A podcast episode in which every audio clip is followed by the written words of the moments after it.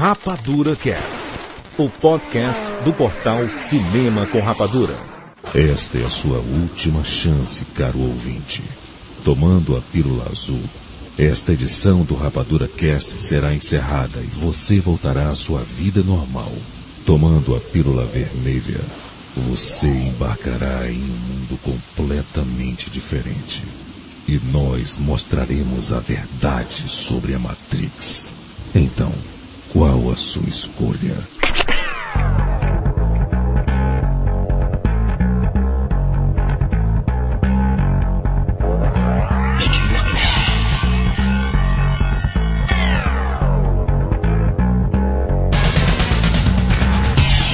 Sejam bem-vindos, seres rapadurianos de todo o Brasil. Brasil. Está começando mais uma edição do Rapadura Cast. Eu sou o Jurandir Filho e no programa de hoje nós vamos falar sobre a trilogia Matrix. O primeiro filme da série lançado em 1999 faz 10 anos e nós nos reunimos para falar sobre tudo que envolve a saga do Neo. Vamos falar sobre a história, o elenco, os efeitos especiais, a técnica do bullet time, as referências religiosas. E para participar do papo nós convidamos aqui Rafael Santos. Seja bem-vindo, Rafael. Jurandir Filho, é sempre prazer participar do papo aqui, filosofia, escorra toda. Calma. O mundo é, o Jurandir, o mundo é bonito demais, né, Jurandir? É. O mundo. Você já imagina, Jurandir, por que, é que você chama uma cadeira de cadeira, Jurandir? Você sabe disso? Por que, é que o azul é azul, Jurandir? O vermelho é vermelho?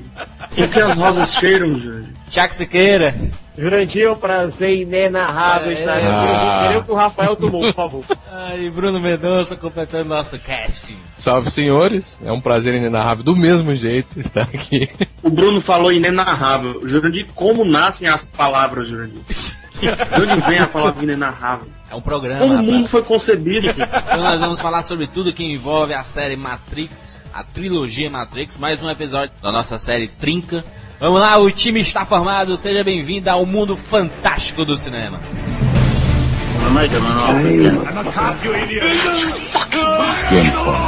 Life was life. You can't handle the truth. Johnny. I'll be back. The Oscar goes to Rapadura Cast. Aproxime-se. Eu não mordo. Você não é humana, é? Se eu tivesse que adivinhar, diria que é um programa do mundo das máquinas. Até agora acertou. Mas se é verdade, você faz parte desse sistema. Outro tipo de controle. Continue. Eu suponho que a questão mais óbvia é: posso confiar em você? Bingo. É um dilema, não há dúvida. Infelizmente, não há como saber se eu estou aqui para ajudá-lo ou não. Por isso, a decisão é sua. Cabe a você decidir se aceita o que eu vou lhe dizer ou se rejeita. Você já sabe se eu vou aceitar? Eu não seria um oráculo se não soubesse. Mas se você já sabe, como posso decidir? Você não veio aqui para tomar uma decisão. Você já decidiu. Está aqui para tentar entender a sua decisão.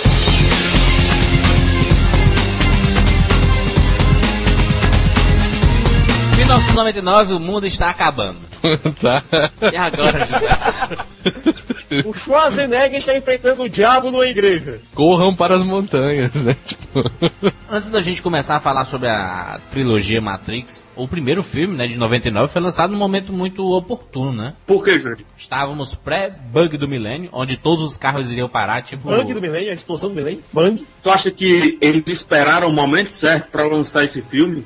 Ó, a gente tem um roteiro bom aqui que a gente acha que vai relacionar a história do cinema, vai revolucionar a história do mundo todo, é, vai mostrar como filmes bons podem tornar filmes merda. Estávamos próximo à virada do milênio, né? Que na verdade não era, era virada fake, né? É. A virada aconteceu de 2000 para 2001. Estávamos pré-bug do milênio, onde, onde diziam que as máquinas iriam parar, né? Que os computadores iriam explodir. Os relógios iriam atrasar para sempre. Ia ficar igual o relógio do Benjamin Button. Tu acreditou, Johnny, nisso? Eu não sei, eu, tô, eu tava me aventurando ainda no começo, logo depois, assim, um, um ou dois anos de, depois que eu comecei a usar a internet. Em 31 de março de 1999, no período da Páscoa, lembre-se, saiu o primeiro Matrix? Matrix podia ter sido muito diferente, sabia? Vários atores foram chamados para o papel do Neo. Imagina o seguinte, Matrix estrelado por Ian McGregor. Ah, sempre esse pagode. Vai. Nicolas Cage, quem mais? Nicolas Cage, Tom Cruise, Will Smith. Samuel L. Jackson. Nicolas Cage tá, tava cotado. O cara é impressionante, né, cara? Mas qual é o filme que o Nicolas Cage não participa? Ou não é co cogitado? Mas o Hugo Weaving, que foi o ator que fez o Agente Smith, podia não ter sido o Agente Smith. O primeiro ator chamado para o papel foi o Jean Reno, que recusou para fazer, olhem só, Olha. Godzilla. É uma aposta, né? Que deve se louvar a escolha do, do Jean Renault. Mas só que, Jurandir, essa coincidência não. Lógico que eu acho que eles pensaram isso. Estrear o filme na Semana Santa, né? Uma semana bíblica, digamos assim. A Páscoa. Tô correto? Tô correto, obrigado. Aí, é, será que isso já não suscitou algumas interpretações, algumas pré-interpretações? Você lia antes, porque a internet já estava aí, para você ler mais sobre o filme antes dele estrear, né? Será que isso não, não já deu um. Olha, esse filme tem algo diferente. Será que, não era, será que não era porque era feriado? Daí todo mundo podia assistir. Faz mais sentido, viu? Era, era- era mais É barato, né. Bruno? Ingresso mais caro, todo Nossa. mundo em casa. Aí, vamos ver Matrix. Na verdade, o pessoal não sabia nem o que era esse filme Matrix. né? Não tinha como interpretar nada. Até parece. Então, todo filme que lançar em, em março e abril agora vai ter esse negócio agora. Eu lembro que eu fui no cinema, aí tinha lá, Matrix, 99. Perguntei, né, pro, pro bilhete. O cara da bilheteria, esse filme aí é bom. O cara, rapaz, o bicho é doido, o filme é doido mal, o pessoal sai nada a ver do filme. né? aí eu fui assistir um pornô da, da, da Meg Ryan. Pornô, não, que ela ficava nua no filme da Meg Ryan. Eu não lembro nem do. que- Carne viva, hein? viva. Carne viva. Aí eu fui assistir esse. Depois, quando tava pertinho, saiu, eu fui assistir Matrix. Eu não entendi nada. A, a, a- a minha irmã assistiu primeiro do que eu. Na verdade, foi ela que me recomendou o filme. Eu perguntei, e aí, o filme é bom? Ela, eu não entendi, foi nada. Não, eu lembro que eu fui assistir Matrix por conta de uma matéria que saiu no jornal hoje, louvando o filme, colocando o filme lá em cima. Aí eu é, fiquei curioso, vou assistir. Aí eu fui assistir com minha tia. Minha tia não entendeu nada, nada. Ela ficou assim, é o quê? Zodíaco. O filme ele, ele foi lançado no momento em que a expansão tecnológica no mundo estava acontecendo de forma é, absurda, né? Então, o filme, por, por- usar essa, muito essa linguagem tecnológica, né? Ele acabou entrando meio que na onda mesmo, né? Não, se você notar o seguinte, outra os filmes, também. de, os filmes de programador que tinha, que mostravam programadores que tinham antigamente era o quê? Era Tron, Hacker. era hackers, piratas de Hackers. computador, A rede.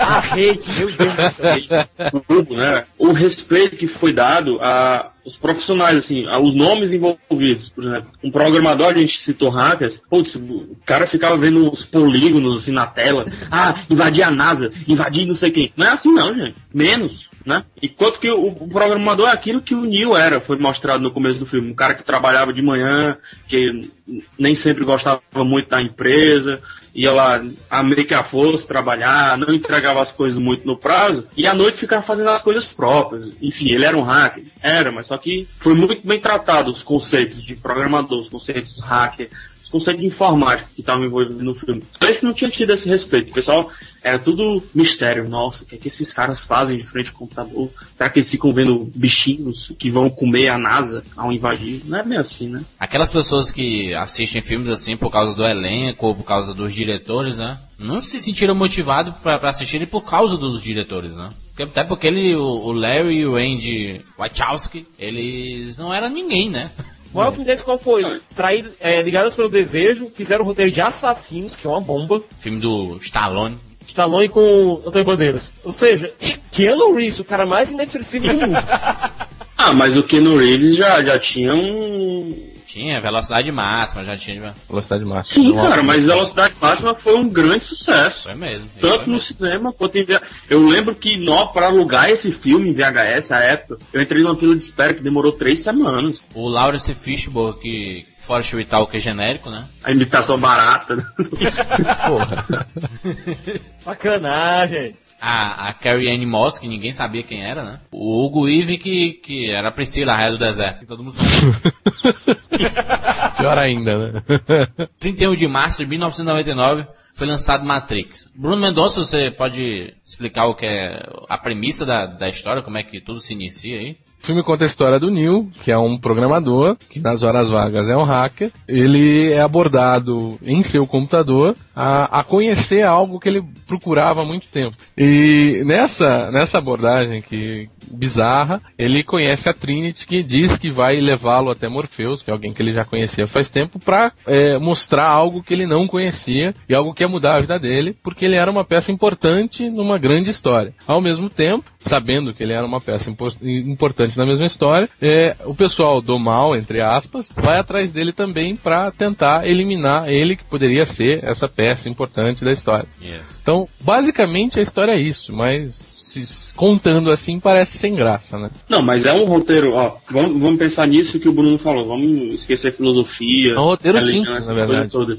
É um roteiro tão simples, mas e também bastante estereotipado, que pode pode até ser previsível se você levar ao pé da letra do que o Bruno falou. Os 20 minutos do filme, assim, você, você assiste e você pensa assim, ah, estão atrás dele porque ele é um hacker, né? Ele deve ter roubado alguma coisa da receita. Quando vem aquela cena do cala a boca, que dão no Neil, na qual a boca dele some, isso, isso. você já começa a perceber né? naquele momento que tem alguma coisa estranha no filme. Sim. Naquele momento você começa ah. a perceber que o filme é diferente. Tem uma coisa além ali cara que veio do nada para salvar alguém, salvar o mundo, salvar. Pô, isso é batido pra cacete, né?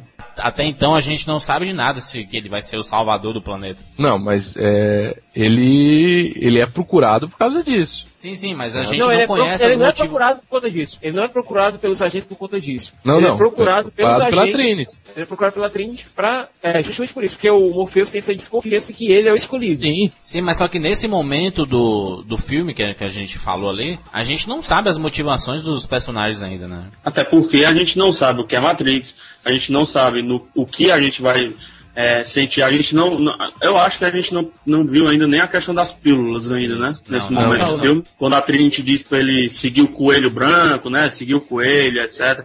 Ele segue a tatuagem da mulher e vai parar na festa. Na festa ele encontra com a Trinity, etc. E é a partir daí que se desenrola, né? Como é, como é que o Morpheus conseguiu fazer aquela ligação e ele ter a visualização daquele ambiente ali e dizer, sai agora, sai agora. Não, só lendo a Matrix, só lendo a Matrix. Só lendo a Matrix. Só lendo a Matrix. É leitura de código. Do mesmo jeito que eles pedem saída, ah, baixa aí a planta da porra. Do... Não, não, não, não é nem isso só, é, é tem lá o a, né, nas naves lá tem o programadorzinho que a gente chama na informática o operador, o operador é o operador que a gente chama de escova bit né o cara que fica lendo código assim nerdzinho do mal. sabe traduzir aquele código em visual, visual só lendo. Exatamente. Não, os computadores não conseguem fazer isso, mas ele consegue. Só lendo ele já traduz aquilo ali na cabeça dele para a imagem. Perfeito. Então é, foi nisso que, na verdade, era um cara guiando o Morfeu e o Morfeu tra transferindo para o. Ah, vem um cara pela direita, pula, vai, não sei o quê.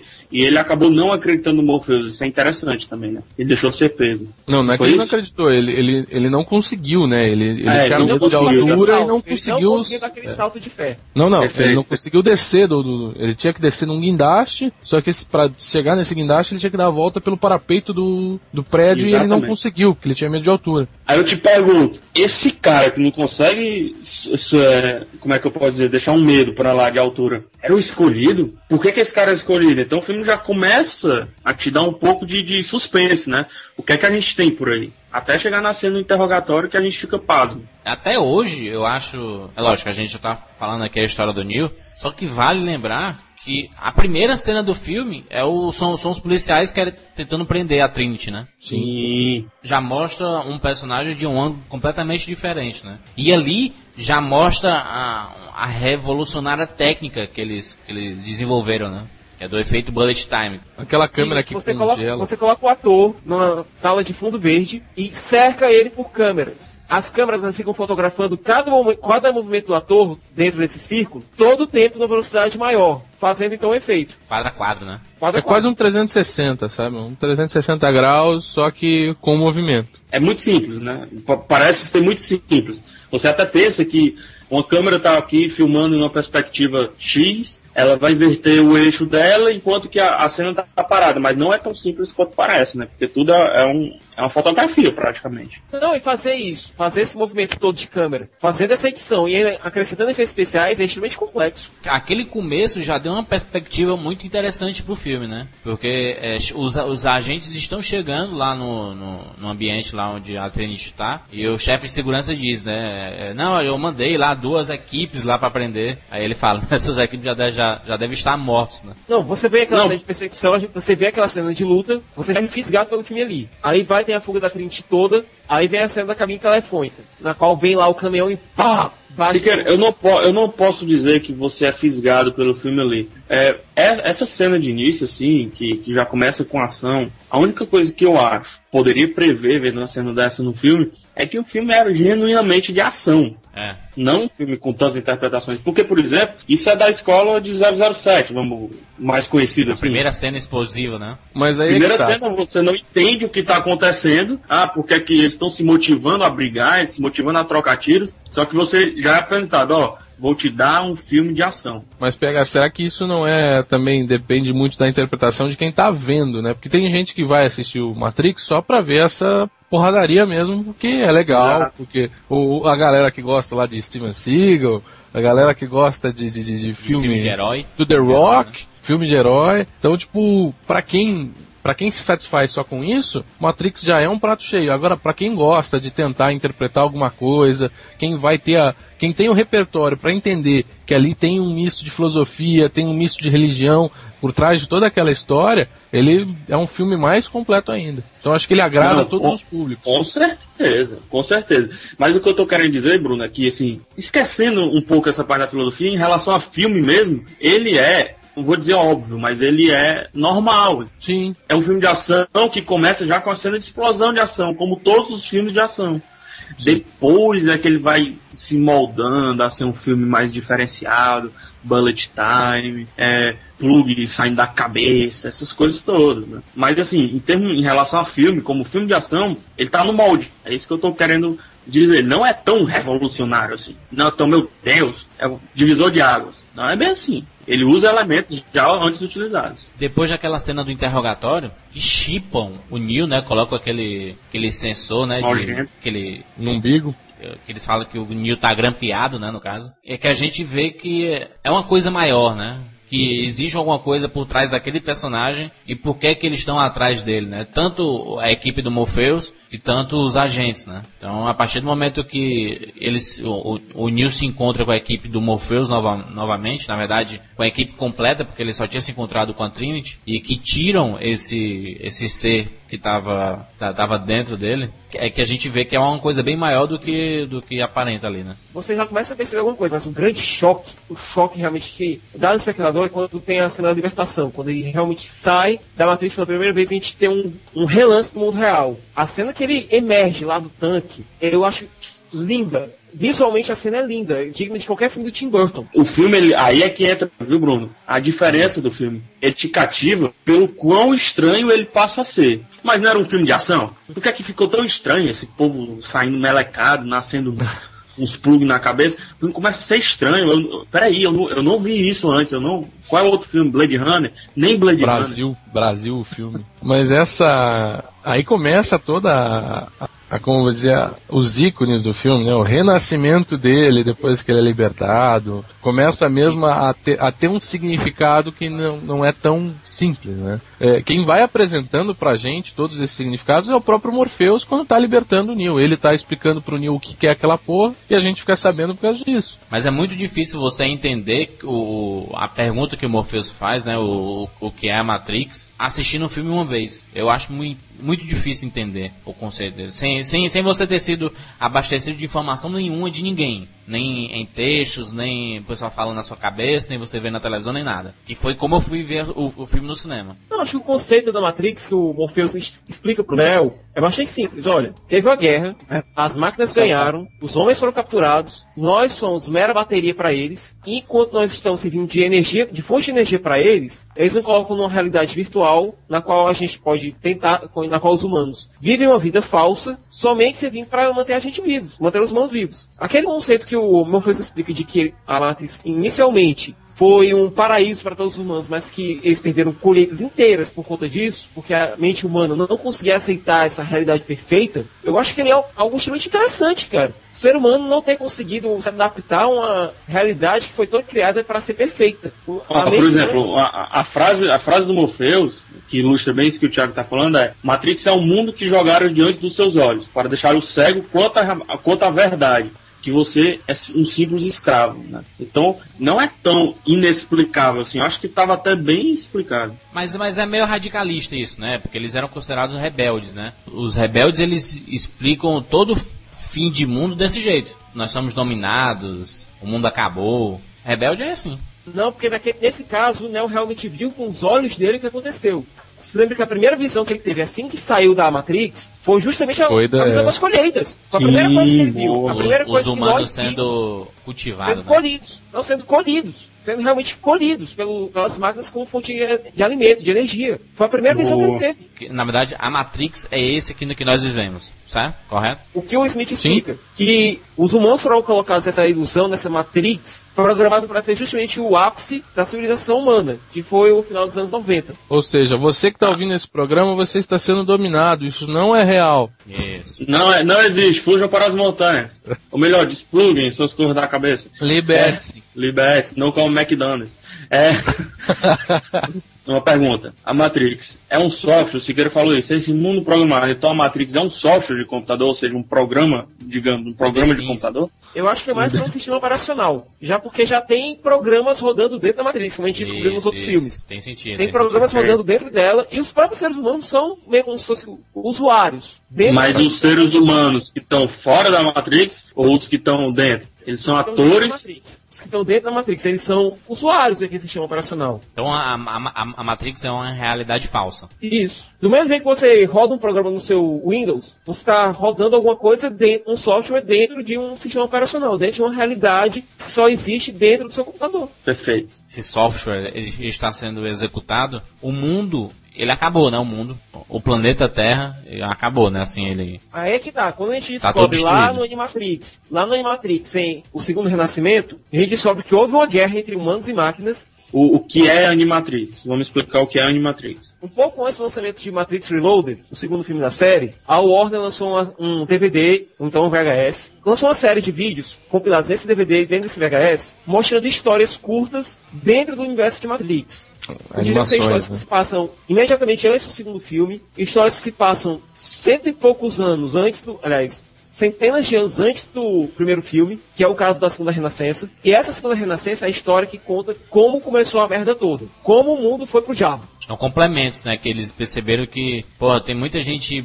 É, a gente pode ir muito além do que nós fizemos aqui no primeiro filme. Essas histórias do Animatrix são no mesmo nível do primeiro filme e muito superiores, muito, mas muito superiores às várias continuações. Então, o Animatrix veio em 2003, né? Mas o que é, o que é interessante lembrar também é que depois, quando saiu aqui em 2000, ainda não, não se tinha tanto, tanto apelo pro DVD aqui no Brasil, né? Correto? Concordo? Correto. Lá fora até que já tinha. Então, de paranormal ter DVD de extras, etc, etc, etc. Só que em VHS a gente não conhecia isso. Então foi lançado um documentário é, depois com os segredos da produção do Matrix. Que hoje é comum, tem em qualquer extra de DVD aí, qualquer, qualquer filme tem isso. Agora, Só que naquele tempo ainda, mais foi muito ainda, diferente, né? É foi muito saiu diferente. Título, saiu esse DVD só de extras. Só- é uma só os extras. bizarra. Isso que eu ia falar. os. Não, na época VHS, né? Era, um- era uma fita só com os extras e tipo, isso aí não, Não, se tinha. no- Tinha, tinha DVD. Tinha DVD. Saiu Não, DVD, não, mas saiu em DVD tinha também, DVD, saiu em mas VHS, que é uma coisa é. bem bizarra também, cara. É porque saiu Mas os é- dois ao mesmo tempo, né? Saiu o VHS e saiu o DVD.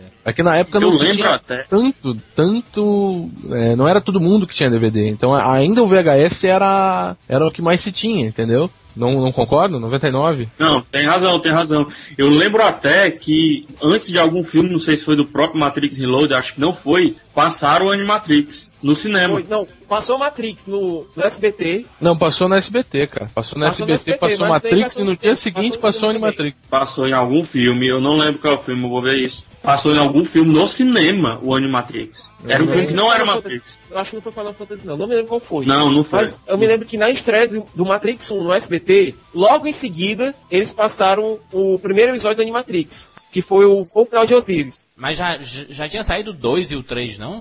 Não, ia sair o 2 naquela semana. Naquela semana ia sair o 2. Quando o SBT adquiriu o Matrix e exibiu o filme pela primeira vez, logo em seguida eles passaram o voo final de Osiris, que foi um dos episódios do Animatrix. Nesse curta do Animatrix, ele explica é, o que foi que causou tudo, é, é, essa destruição da, da, da civilização, né? A história lembra muito Eu Robô. Começou com a sociedade criando inteligências artificiais para servirem ela como escravo, como garçons, como empregados, como é, trabalhadores de empreiteira, entendeu? Só como mão de obra. Só, é, é, pessoal, só pra, só pra a gente ilustrar, ó. o episódio completo de Animatrix, o voo final de Osiris, acompanha o lançamento mundial de O Apanhador de Sonhos, do Stephen King. Ah, puta merda. Por isso eu não lembrava. O filme é tão ruim que. Eu lembro, eu lembro que eu fui assistir o Apanhador de Sonhos por causa desse voo final de Osiris, que é um dos episódios de Animatrix. Vamos lá. Basicamente, o- os robôs eram mão de obra mesmo. Só, uma- só mão de obra mesmo. Só empregados, é, trabalhadores de construção civil. Só para isso. Só que eles começaram a evoluir, começaram a criar softwares mais,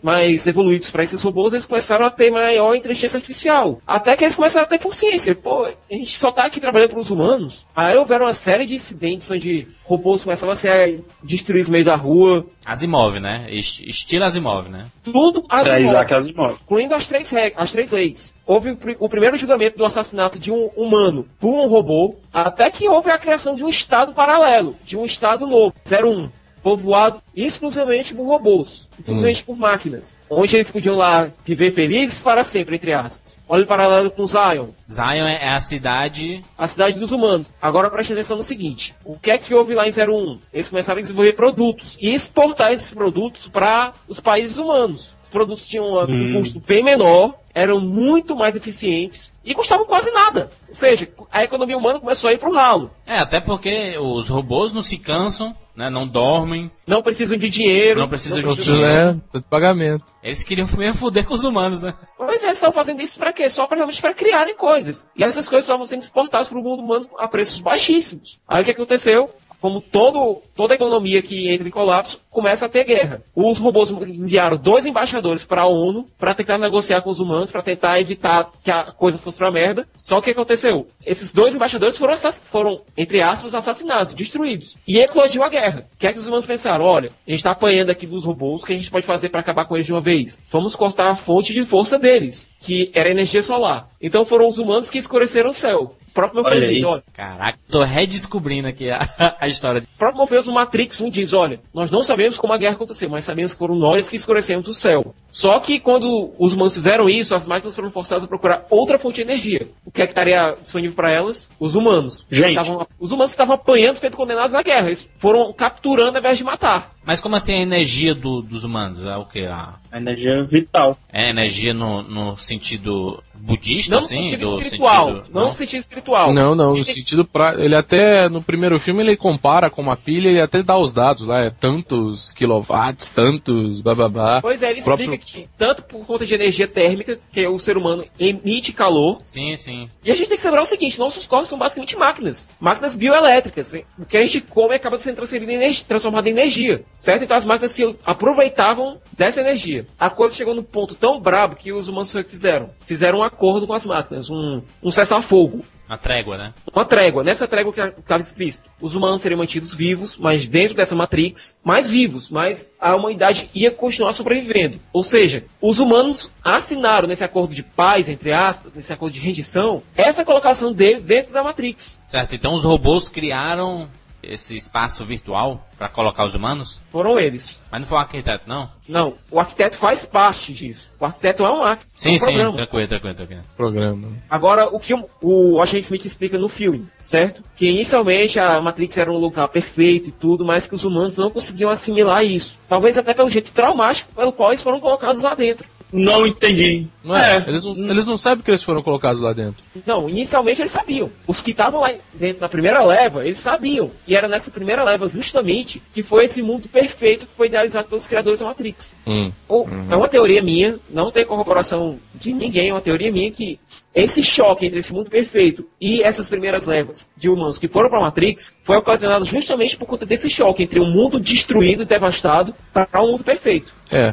Bom, a huma- a humanidade sempre tendeu ao caos, né? Então acho que um mundo perfeito não daria certo mesmo. É, é, é isso, por exemplo, é, vamos, então vamos tentar explicar isso pelo que era o Neil. O que, que o Neil era? Era um cara em busca de respostas. Ele fazia seus trabalhos, ganhava seu dinheiro e tudo, mas como a, a Trinity perguntou, você procura a resposta. Você tem a pergunta certa para várias respostas, né?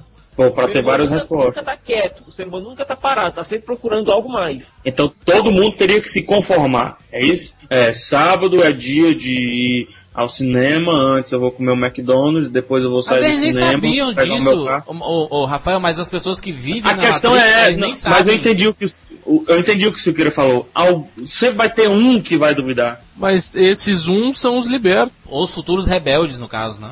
E eles não entendem por que, que essas pessoas que estão na Matrix devem aceitar, é isso? Os que servem como energia, eles têm que aceitar, mas como foi explicado no Matrix 2, é meio difícil falar em- de maneira linear sobre Matrix, porque sempre tem uma explicação do, de algo do primeiro filme que só vai ser explicado no segundo ou no Sim. terceiro, mas tem que ser desse jeito mesmo. É, em Matrix 2 a gente, explica- a gente aprende o quê? No final do filme? Que quem libertou o primeiro escolhido foram as máquinas. Porque eles Hum. perceberam que pra esse negócio funcionar, para Matrix funcionar, os humanos têm que ter até no nível subconsciente essa escolha. Essa escolha de ou se conformar ou então se rebelar. Mesmo que lá no fundo da consciência humana, mesmo que seja uma escolha mínima, tem que haver essa ilusão de escolha. Entre ficar dentro da É, o parado do livre-arbítrio, né? Primeira, a primeira coisa com religião, livre-arbítrio.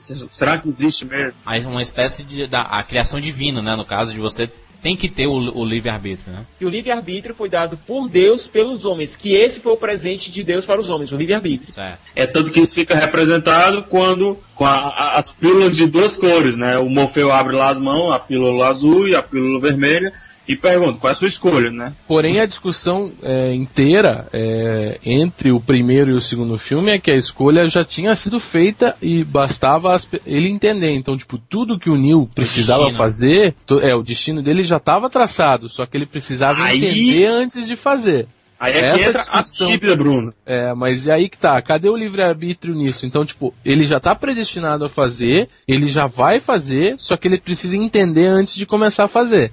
Ou seja, Se ele eu não tem que nasci predestinada, se eu nasci predestinado até uma missão, as escolhas que me dão no meio da vida, será que são reais escolhas ou já estava predestinado? Eu, eu até conversei recentemente com, com minha mãe, né, so- sobre esse tipo de, de você ter o seu, sua missão, né, o seu destino traçado, que, por Sim, exemplo, se a pessoa morreu é porque ela tinha que morrer mesmo, porque a missão dela estava completa, sabe? Missão acabou e tal. Aí eu, eu perguntei, por exemplo, e se eu chegar assim, pra comprovar que isso não existe, se eu chegar e pular do, do prédio aqui, cair lá embaixo e morrer? Isso quer dizer que eu, a, a minha missão era essa? Era tentar explicar que isso não existe, mas teoricamente isso já estava escrito que eu queria ter essa tentativa de, de- Que já era o fim, já era o fim da tua missão, entendeu? Era tentar isso e pronto, acabou minha missão, sabe? Será que foi, foi pro, provém de um livre-arbítrio tu ter pulado ou não a janela? Isso, exatamente. Será era que já é estava antes pré-escrito, já estava antes pré-escrito que tua missão vai acabar quando tu escolher pular da janela? Só para lembrar que nós não estamos falando em nenhum caráter religioso, estamos falando no caráter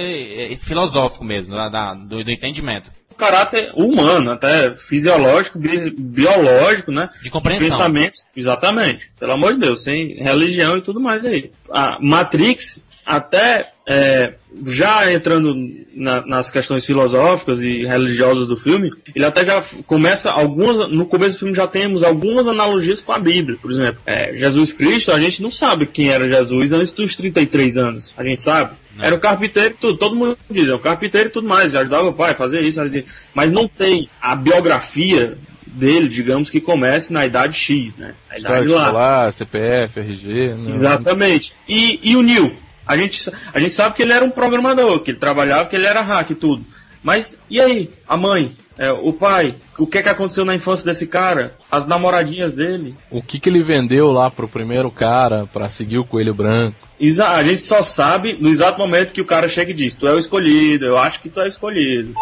E sobre as passagens bíblicas em filmes, o nosso ouvinte Rabone Santos, de 25 anos, Natal, Rio Grande do Norte, diz: Acho interessante tocar naquilo que alguns consideram intocável, se não for em um filme religioso. Dependendo do uso, pode ser considerado blasfêmia ou heresia, mas o que é o cinema sem a polêmica? O que ele diz aí é que é, se for usar para não ter sentido, é melhor não, não usar, né?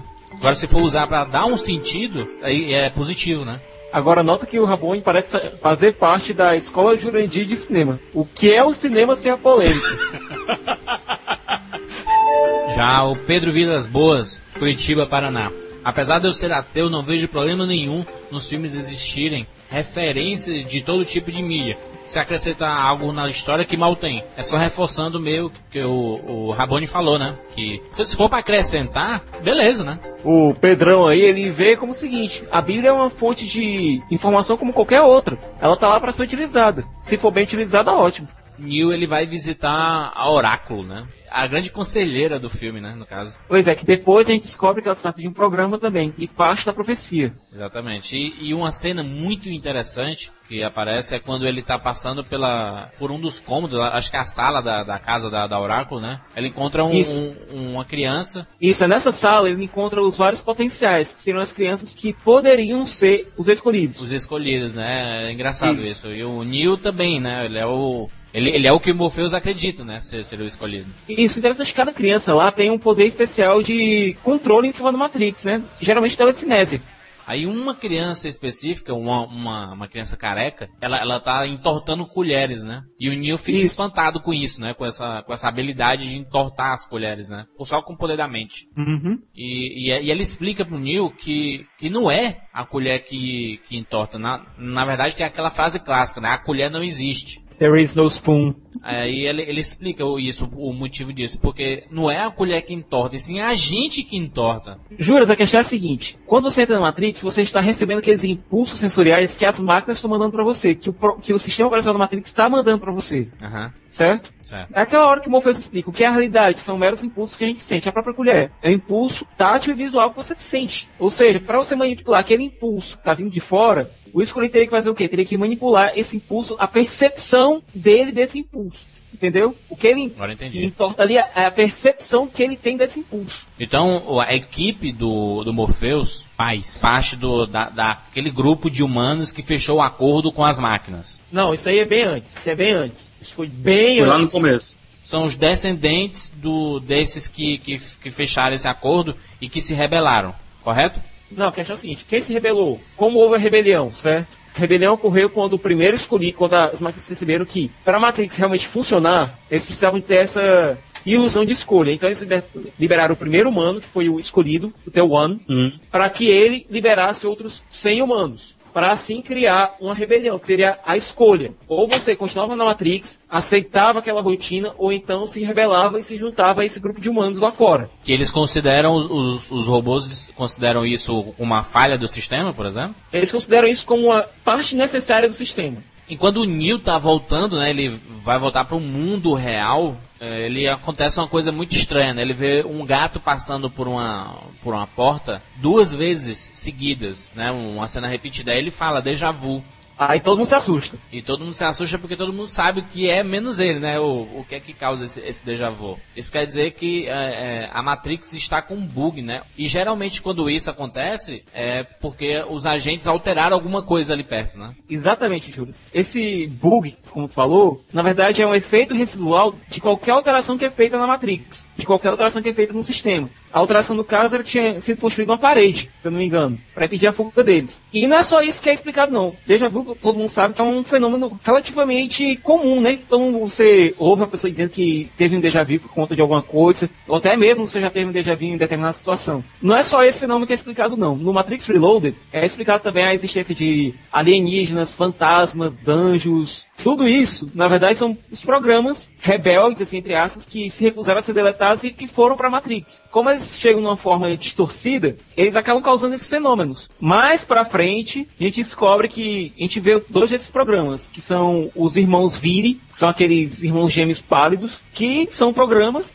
que se rebelaram e ficaram na Matrix e que tem a forma de fantasmas. Aí a gente, também a gente conhece dois lobisomens, assim, entre aspas, dois vampiros, é, que eles estão com a Persephone. É, e ela vai entregar a eles o chaveiro, eles passam por dois capangas do Merovision, que estão assistindo justamente um filme de vampiros. E eles são o, basicamente vampiros, só podem ser mortos por balas de prata. Ou seja, não é só déjà vu que tem um reflexo no filme, não. Vários outros fenômenos, criaturas, são tocadas na trilogia. O, o objetivo do, da, da equipe do, dos rebeldes, da equipe do Morpheus, é recrutar pessoas que têm esse pensamento de que a vida na Matrix não é real, por exemplo. Que tenham capacidade de sair da Matrix. Eles não sabem disso, eles não sabem que a escolha que a Trinity foi, foi eles, recrutada. A Trinity foi recrutada. O Morfeu um dia tinha sido recrutado. A rebelião estava lá há mais de 100 anos. Mesmo sendo humanos cultivados e vivendo numa realidade falsa, Aqueles que possuem a mente além daquilo são possíveis pessoas que possam ser recrutadas.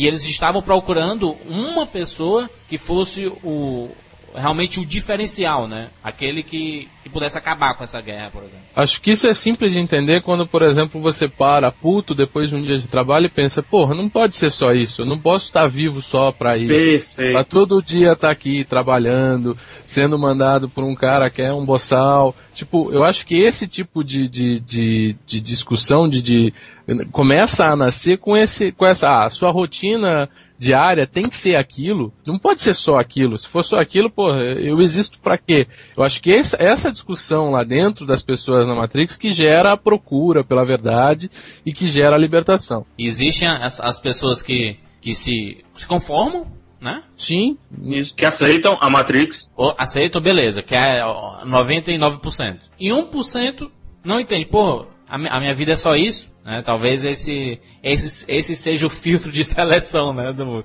do estágio Alt Matrix. Recai sobre o duvidar sobre o que ninguém gosta de falar. É, duvidar a existência. É por isso que os filósofos até hoje foram renegados, né? Muitos diziam, é doido, fica isolado do mundo, né? Aí é que tá. Essa, é, para mim, Matrix, e não só para mim, para todo mundo, todo mundo já escreveu isso, como vários outros filmes, é dito e feito aquela alegoria da caverna do Platão, que dizia, ela contava uma historinha que tipo é, pessoas viviam acorrentadas dentro de uma caverna, elas só viviam ali, ficavam ali e tinha uma fogueira no centro que fazia sombra para a saída, e nessa saída eles viam as sombras deles mesmos projetadas, só que eles não sabiam que eram eles mesmos, né? E imaginavam que fora dali existiria algo ruim, que eles a, vida deles era ali e tipo para fora disso não teria nada ou teriam, é, como eles viam as sombras, teriam lá monstros, alguma coisa. A partir do momento que uma pessoa se solta, sai e vê a verdade lá fora, ela volta e conta para todo mundo que tipo, o mundo não é só aquilo que eles estão vendo, é muito mais. E ele conta tudo que ele viu lá fora e tal. Só que ninguém acredita nele. Então, tipo, é, é a mesma coisa. É, a Matrix é isso. Tipo, é, alguém se libertou, viu o real e esse, essa pessoa que se libertou vai tentar libertar as outras que tenham capacidade para entender isso. O filme ele causou, ele é esse sucesso até nos dias de hoje justamente por causa dessa, dessas interpretações que ele dá, né? Porque, por exemplo, é, o que é a história de Roma? Né? O, o, o povo era escravizado e pro povo não ficar, não se revoltar, o que era que ele fazia? Fazia o, o fazia o circo lá. Política e, do pão e circo, é. E dava comida para eles. O, dava o que, é- comida o, e dava diversão. O que é a nossa sociedade? Será que se, se a gente só trabalhasse, fosse para casa, trabalhasse, fosse para casa, a gente não iria se rebelar um dia? Então o que foi criado? É, foi criado uma forma de transformar esses escravos, entre aspas, em pessoas satisfeitas. Então foi, foram criados jogos, o, o esporte, a própria o religião, cinema. a TV, o cinema, música, etc, entendeu? Então... O Rapadura Cast. E o Rapadura Cast. O pão e circo do Brasil é carnaval e futebol. Né? Então é, é a forma de meio que encobrir o que está acontecendo. Na verdade, a política é isso, né? Ah, a, a cidade está com problema, está cheia de buraco, eu não aguento mais, é, não tem escola, não tem hospital, não tem não sei o que. Aí fazem um, um final de ano trazendo Carlos. vários shows aí, Roberto Carlos. Não tem mais problema na cidade. Essa é o melhor, a melhor cidade do mundo. É a forma que eles fazem para encobrir todos esses, esses problemas, entre aspas. Programas do sistema para justamente evitar essas, esse tipo de rebeliões. Né? O filme ele, ele trata meio que nesse recrutamento do herói e fazendo ele acreditar que ele é diferente, né? Pois é, houve o recrutamento do Neo, houve o treinamento dele, que é uma sequência extremamente interessante, na qual ele fica lá Muito bom. deitado enquanto o operador fica enfiando na cabeça dele, literalmente, conhecimentos de artes marciais, Olha isso, de cara. Olha, olha, olha, olha que, como é fantástico isso, cara. Você quiser aprender uma coisa, você não precisa passar a sua vida toda tentando aprender, não. Você pluga um negócio na sua cabeça e transfere o conhecimento. Uou, eu sei karatê. Uou, eu sei taekwondo. Uhul, eu sei kung fu. É, estilo New, ou, né? É, é até uma crítica à, à própria sociedade da, da informação, né? Isso. Mas só uma coisa, quem acha que isso foi original dos Wachowski, que nunca leu ou então assistiu o filme, Ghost in the Shell. É o anime do Mamoru Oshii, que é um diretor japonês de animação, que na qual a sociedade toda utiliza implantes biônicos, utiliza inte- inteligência artificial no cérebro, e tem esse negócio de baixar habilidades, tem esse negócio de aprimorar habilidades físicas, utilizando próteses. Ou seja, isso não foi original dos Wachowski, gente, por favor. A minha interpretação disso, acho que é mais não não seja uma crítica dos Wachowski, né, de quem escreveu, mas sim até um- uma interpretação do que estava acontecendo.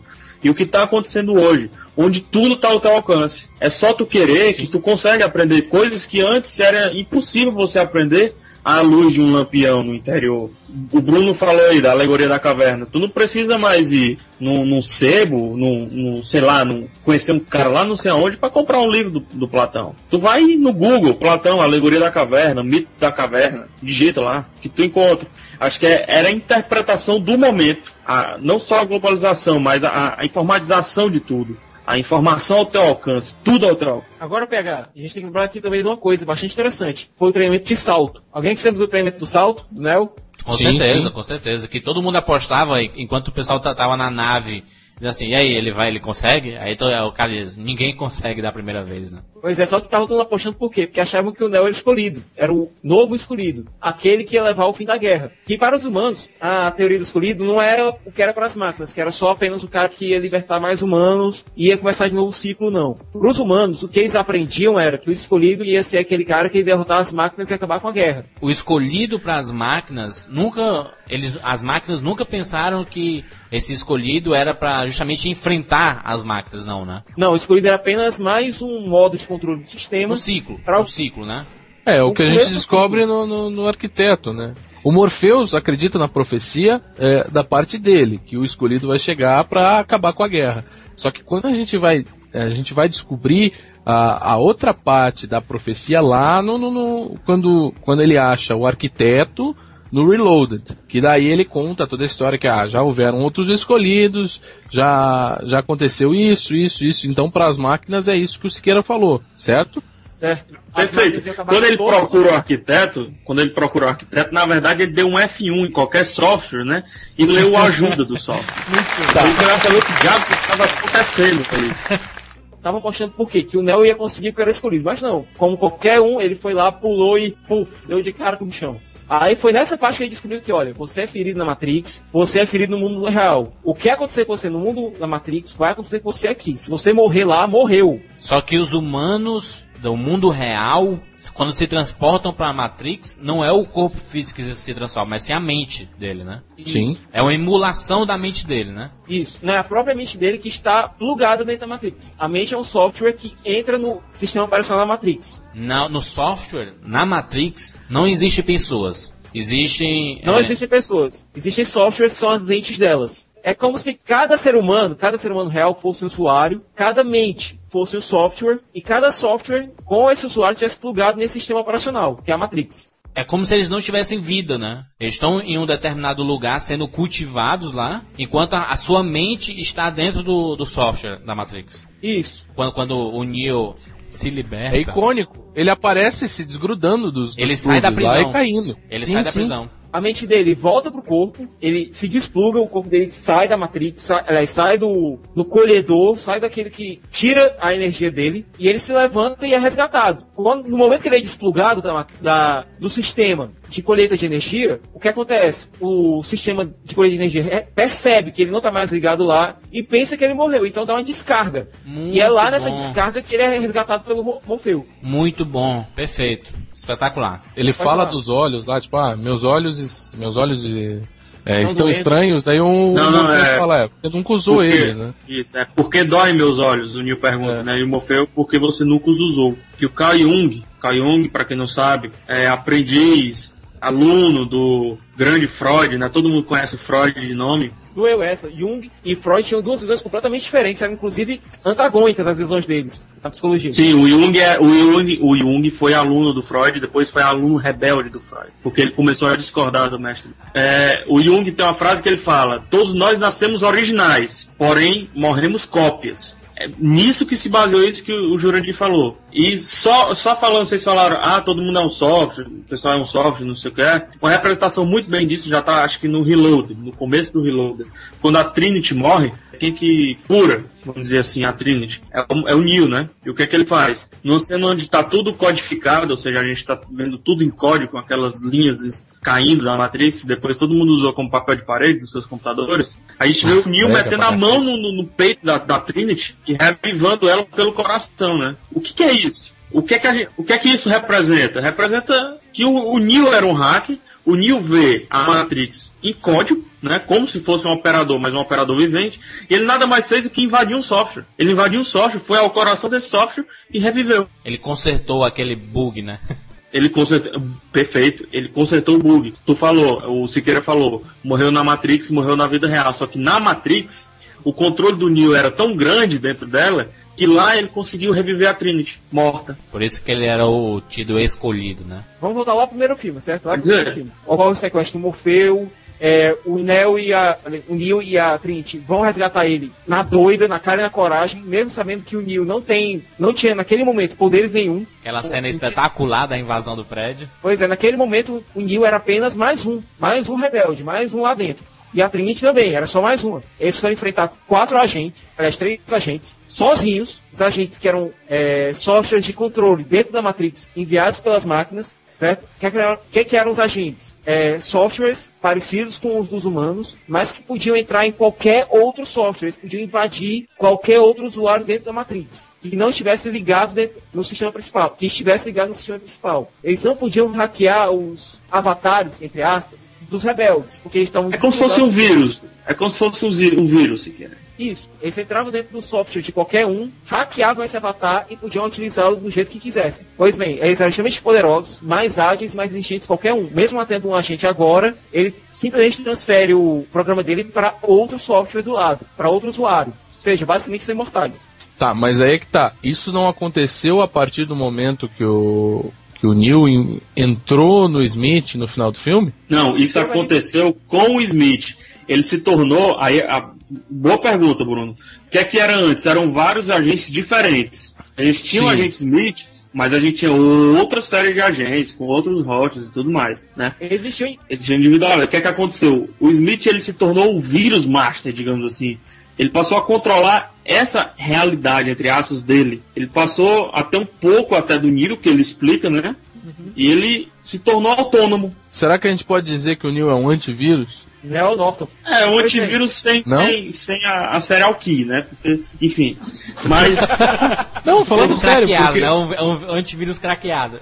ele, ele derrota o Smith no final do filme é, fazendo o que o Smith passa a fazer no- no- nos próximos, que é, é, entrar no corpo dele e, e. Só que o Smith acaba copiando. A, ele começa a, a fazer cópias dele mesmo. Vamos voltar aqui um pouco, certo? Ocorre a invasão do prédio, certo? Para resgatar o Morfeu que tinha sido capturado pelos agentes. O Neo começa a despertar os poderes dele, se desviando da bala que nem um agente. Ele começa a acreditar que ele pode ser o realmente o escolhido, né? Isso, mas ele só começa realmente a acreditar nisso quando ele é baleado e os sinais vitais dele, ó, vão a zero. Ele é assassinado.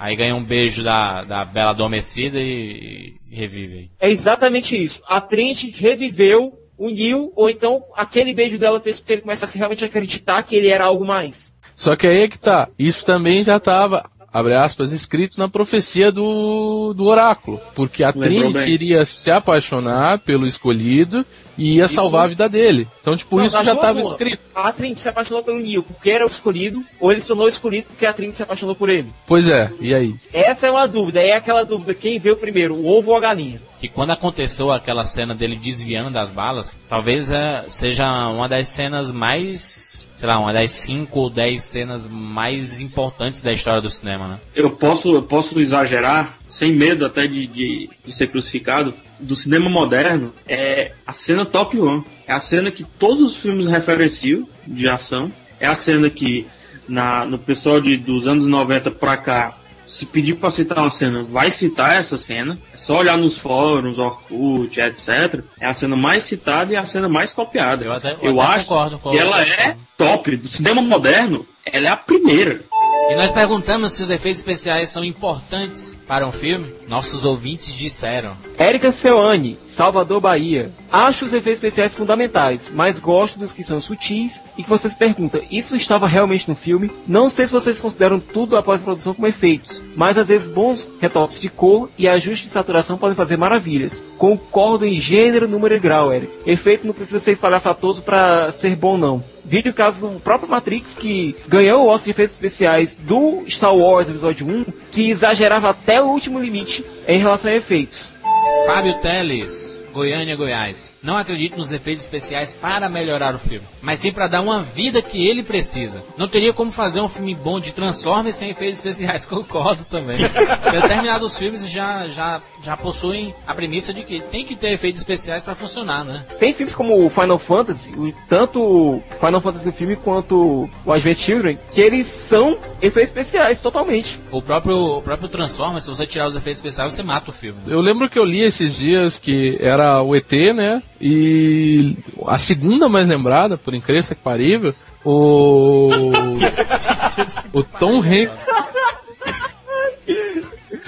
Era o Tom Hanks tocando piano com os pés no Quero Ser Grande. Uma cena icônica pra cacete. Quero ser grande, né? É, Quero Ser Grande.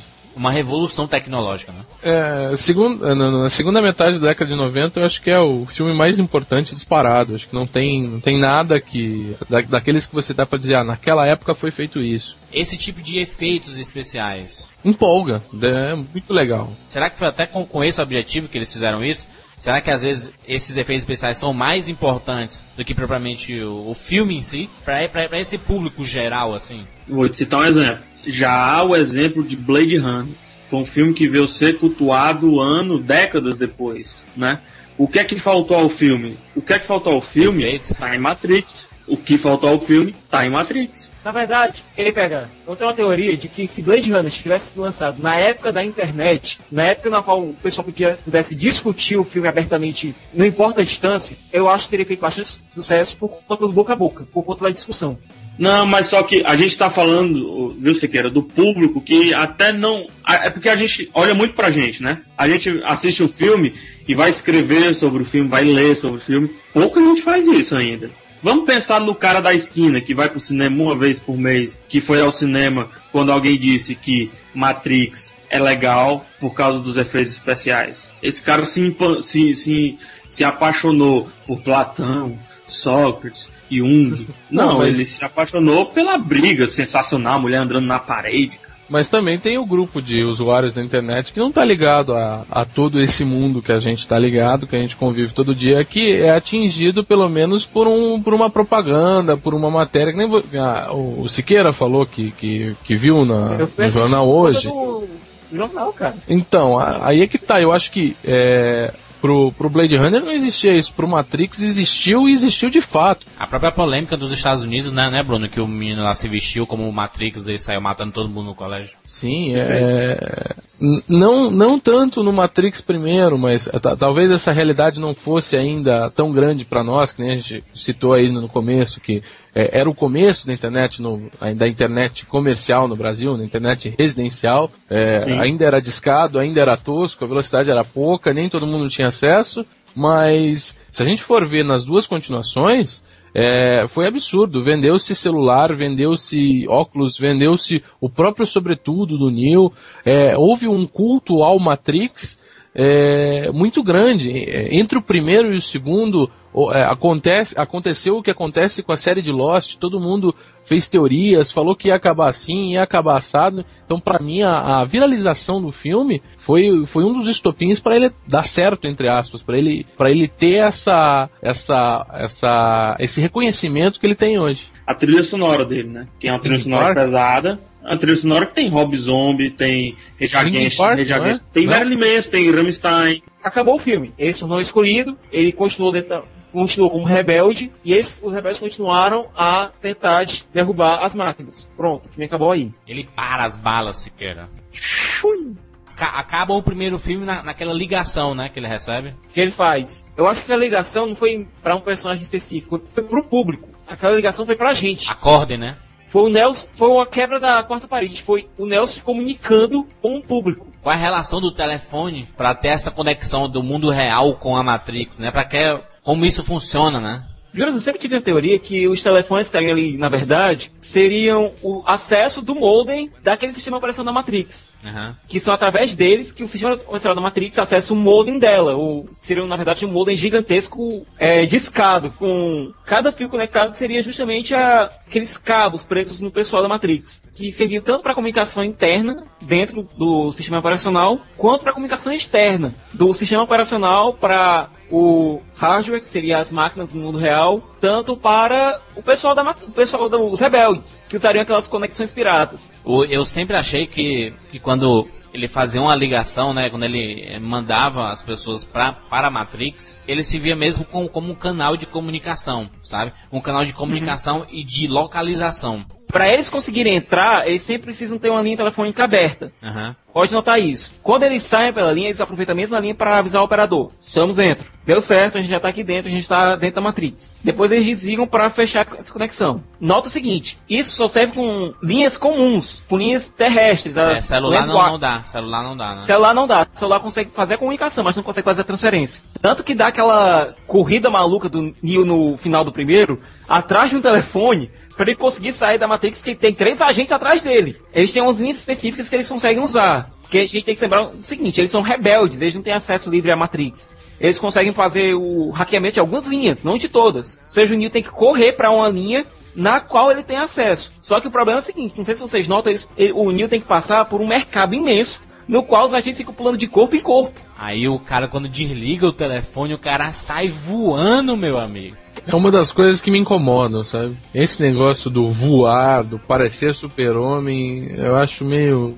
Mas é porque tentaram, Bruno, essa questão de terminar assim, é, terminaram, tentaram dar uma, uma apoteose tão grande ao filme. De uma forma dúbia, né? Assim, ou assim, se terminar assim, tá show. Mas tá, Isso. tá em aberto. Perfeito, é isso aí. Então, demorou cinco anos, né? Pra sair a continuação. Quatro, Primeira cinco anos. pergunta, primeira pergunta, por que demorou esse tempo todo? Pois é, eles já tinham a ideia de fazer os três filmes? Já era uma trilogia ou não? Eles, não, não, eles, eles apostaram. Não, pera lá, né, Júlio? Eles juram por Deus. Não, a gente já tinha ideia da trilogia, já tava tudo pronto e tudo. A gente já tinha ideia, já tinha tudo idealizado. Mas eu não vejo essa- esse planejamento todo, não. Eles apostaram. Vamos investir nesse filme, fazer uma coisa revolucionária, com história fantástica, com referências a milhares de coisas, etc, etc. Vai fazer sucesso? Incógnita. Porque a gente sabe que filmes que tratam dessa temática geralmente não fazem sucesso. Daí o filme custa 63 milhões e só nos Estados Unidos fatura 171. Para uns caras que nunca fizeram nada na vida. E no mundo todo, e no mundo todo faturou 288. Então juntando tudo, 460 milhões de dólares. Então, vamos dizer que o filme agradou ao público em geral que tipo gostava de ação, ao público que gostava de ficção científica, ao, ao público que buscava um pouco mais, porque tem esse toque de filosofia. O filme agradou até a academia, ganhou quatro Oscars, efeito especial, som e etc. Então, o público agradou todo mundo. A partir daí, eles quiseram fazer a- as duas continuações. Eu acho que sim. O planejamento que teve para as duas continuações, eu achei exemplar. Tiveram o Animatrix, tiveram o jogo, tiveram os dois filmes, tudo integrado de uma maneira muito bem orgânica. Agora, não significa que o resultado final foi exemplar. Não, mas isso aí eles foram resgatar do Jorge Lucas, né? Eles ligaram pro Jorge Lucas, ei, como é que a gente tem lucros eternos com o filme? E tem outra coisa que a gente também tem que levar em conta, que na mesma época estava saindo a trilogia Os Seus Anéis. Tanto a trilogia Matriz quanto a trilogia Os Seus Anéis acabaram juntas praticamente. Exatamente. O público era mais ou menos parecido, que era os jovens de 16 a 30 anos. Honestamente, eu acho que o pessoal estava muito mais curioso para saber como terminava Os Seus Anéis do que saber como terminava Matrix. Será? Mas assim, tem uma coisa, Não, viu? não, não, não, não. Eu, eu acho que não, porque os fãs de Senhor dos Anéis já tinham lido e sabiam como ia terminar. É. É, mas a Eu- base, eu- de fã, base de cinema, a base de público de Seus Anéis, em relação público comum e fã, era bem maior para o público comum. Pronto, vamos pegar aqui o seu Joãozinho da esquina, certo? O seu Joãozinho da esquina que assistiu Matrix 1 não gostou tanto, aliás, gostou muito. Assistiu 2, não gostou tanto. Ele não estava muito curioso para saber o final do terceiro, como é que terminava aquela história, não. Porque ele chegou a achar. Tava muito grande, né? Mas Eu não Pro falei, ainda- 2 estava, pro 2 estava, pro 3 nem tanto. Não, não, não, Não, peraí, tá peraí, maluco, peraí, peraí. Tá, tá, tá maluco? No final do, no final do, do Reload, com o trailer do Revolutions, todo mundo ficou maluco, cara. Eu- lembro que eu comprei pra ver o Revolutions duas semanas antes. Abriram a bilheteria do CI aqui duas semanas antes de começar a de, de estrear o, o filme. É, Tu comprou e- atrasado, Bruno. Tu comprou atrasado. Eu porque comprei foi há um mês que abriu aqui. Pois é, então, eu comprei duas semanas antes pra semana posterior, pra sexta-feira, depois da estreia, porque já não tinha mais. Aí é que tá, isso que eu ia falar. A ânsia pro Reload era tão grande, Bruno, que eu comprei um mês antes, eu fui um dos primeiros da fila. Quando abriu a bilheteria pra vender, e eu só consegui comprar a terceira sessão do dia da estreia. É, eu, eu comprei uma, eu- duas semanas antes eu consegui comprar pra uma semana depois da estreia. Não, pessoalmente eu comprei no dia que começou a vender, comprei pra primeira sessão, foi a primeira vez que eu matei aula pra ver um filme. Aí, rapaz. É, Matrix e Senhor dos Anéis é como, sei lá, a gente comparou recentemente Tá. o Watchmen e, e, e Cavaleiro do Zodíaco, e o Cavaleiro do Zodíaco, Cavaleiro das Trevas, que são divisores de água. Vê esse pessoal do Harry Potter, ah, a gente vai se fantasiar de Harry Potter e tal, a gente é único. Não é não, filho. Foi com Matrix e com Seus Anéis que começou essa febre de dormir na fila de manhã, de ficar jogando RPG na fila, de comprar Começou camisas com Star pra ir- Wars isso, né? não, aqui no Brasil veio com Matrix e, e Seus Anéis. Não, veio com Star. Wars. Star Wars. Star Star Wars, é, episódio 1 foi absurdo, assim, eu lembro. Eu lembro que eu vi. Mas era, é. mas era um nicho diferente, era a galera lá de trás. A gente estava falando da- dos lançamentos dos filmes tal. O Reloaded foi lançado no dia 15 de maio, o Revolution no dia 5 de novembro e o Senhor dos Anéis no dia 17 de dezembro. Então, então, vamos lá, 2003, Matrix Reload. Por incrível que pareça, o filme que mais deu dinheiro da série. Foi o que mais gastou? 2 e o 3 foram custaram a, a- a mesma quantidade, 150 milhões. Cada um, né? Cada um, cada um. Foram feitos ao Ou mesmo seja, tempo. somando os dois, eles, somaram- eles custaram cinco vezes mais do que o primeiro Matrix. Exatamente, exatamente. Por quê? Porque o foco eles viram, vamos investir no, na ideologia do negócio ou vamos extrapolar nos efeitos para todo mundo ficar maluco e a gente conseguir mais dinheiro com isso? Vamos lá nos efeitos. Uma cena custou Na estrada. 40 milhões. Que foi a da rodovia. Que eles tiveram que eles realmente Não, não. construíram. Não, não, não, não, não. A cena, não, a cena de luta de 17 minutos custou 40 milhões.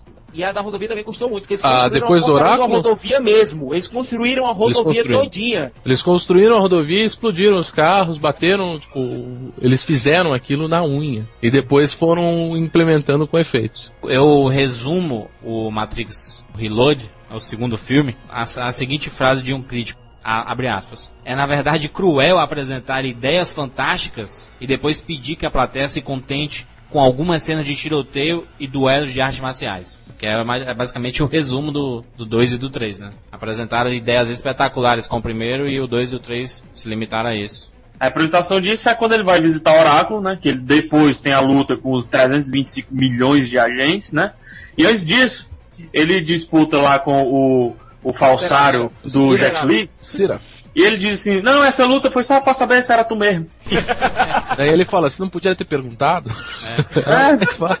Não, e o pior, a resposta Seraf. Você só conhece uma pessoa quando você luta com ela. Olha aí, rapaz. Frase feita, Stallone. I break you. Mas aí, ô, ô, Siqueira, nós não falamos da Oráculo. Ela é basicamente a profeta do Morfeu. É ela que indica ao Morfeu e aos crentes na profecia o que fazer. No Reload a gente aprende mais sobre ela. A gente aprende que ela é o quê? Ela é um programa das máquinas. Então vamos, vamos começar a minha revolta aqui. Quando a gente vê o Matrix, o Matrix primeiro lá, tá? A gente tá começando a ver. Quem que é o personagem, apesar do Neo ser escolhido, a gente vê o Morpheus como um personagem super importante, porque primeiro ele descobriu quem era o escolhido, ele com a Trinity ajudou a é, libertá-lo, e ele é como se fosse um tutor do Neo. É ele que grande mestre. é, ele que luta com ele, a- é, ensina, faz o treinamento, mostra o que, que ele tem que fazer, quem que ele tem que buscar para transformar ele no escolhido. A gente vai pro Reloaded com ainda a história da profecia e ali ela, ela se torna um pouco mais, mais forte, né? O que, que, o, o que, que o Neil vai ter que fazer? Ele vai ter que buscar o chaveiro, que vai dar uma, uma chave para ele, para chegar à fonte, e nessa fonte acabaria a guerra entre as máquinas, porque ele era o escolhido. Essa era a profecia do oráculo, certo? Certo. A, a premissa do filme é essa. No Reloaded, é, a história é essa. O Neil tem que fazer isso. É, ele, é, ele começa, o Reload começa com o Neil sonhando com a Trinity morrendo nessa, nessa cena, nessa quando ele vai buscar a fonte e ele pede pelo amor de Deus para ela não entrar na matriz, senão ela vai morrer. E tudo que, que acontece acontece para isso. Beleza. O, o, o, filme gira em torno disso e o ápice do filme é esse, quando ele chega no, na fonte e encontra um tal de arquiteto. Olá, Neil. Quem é você?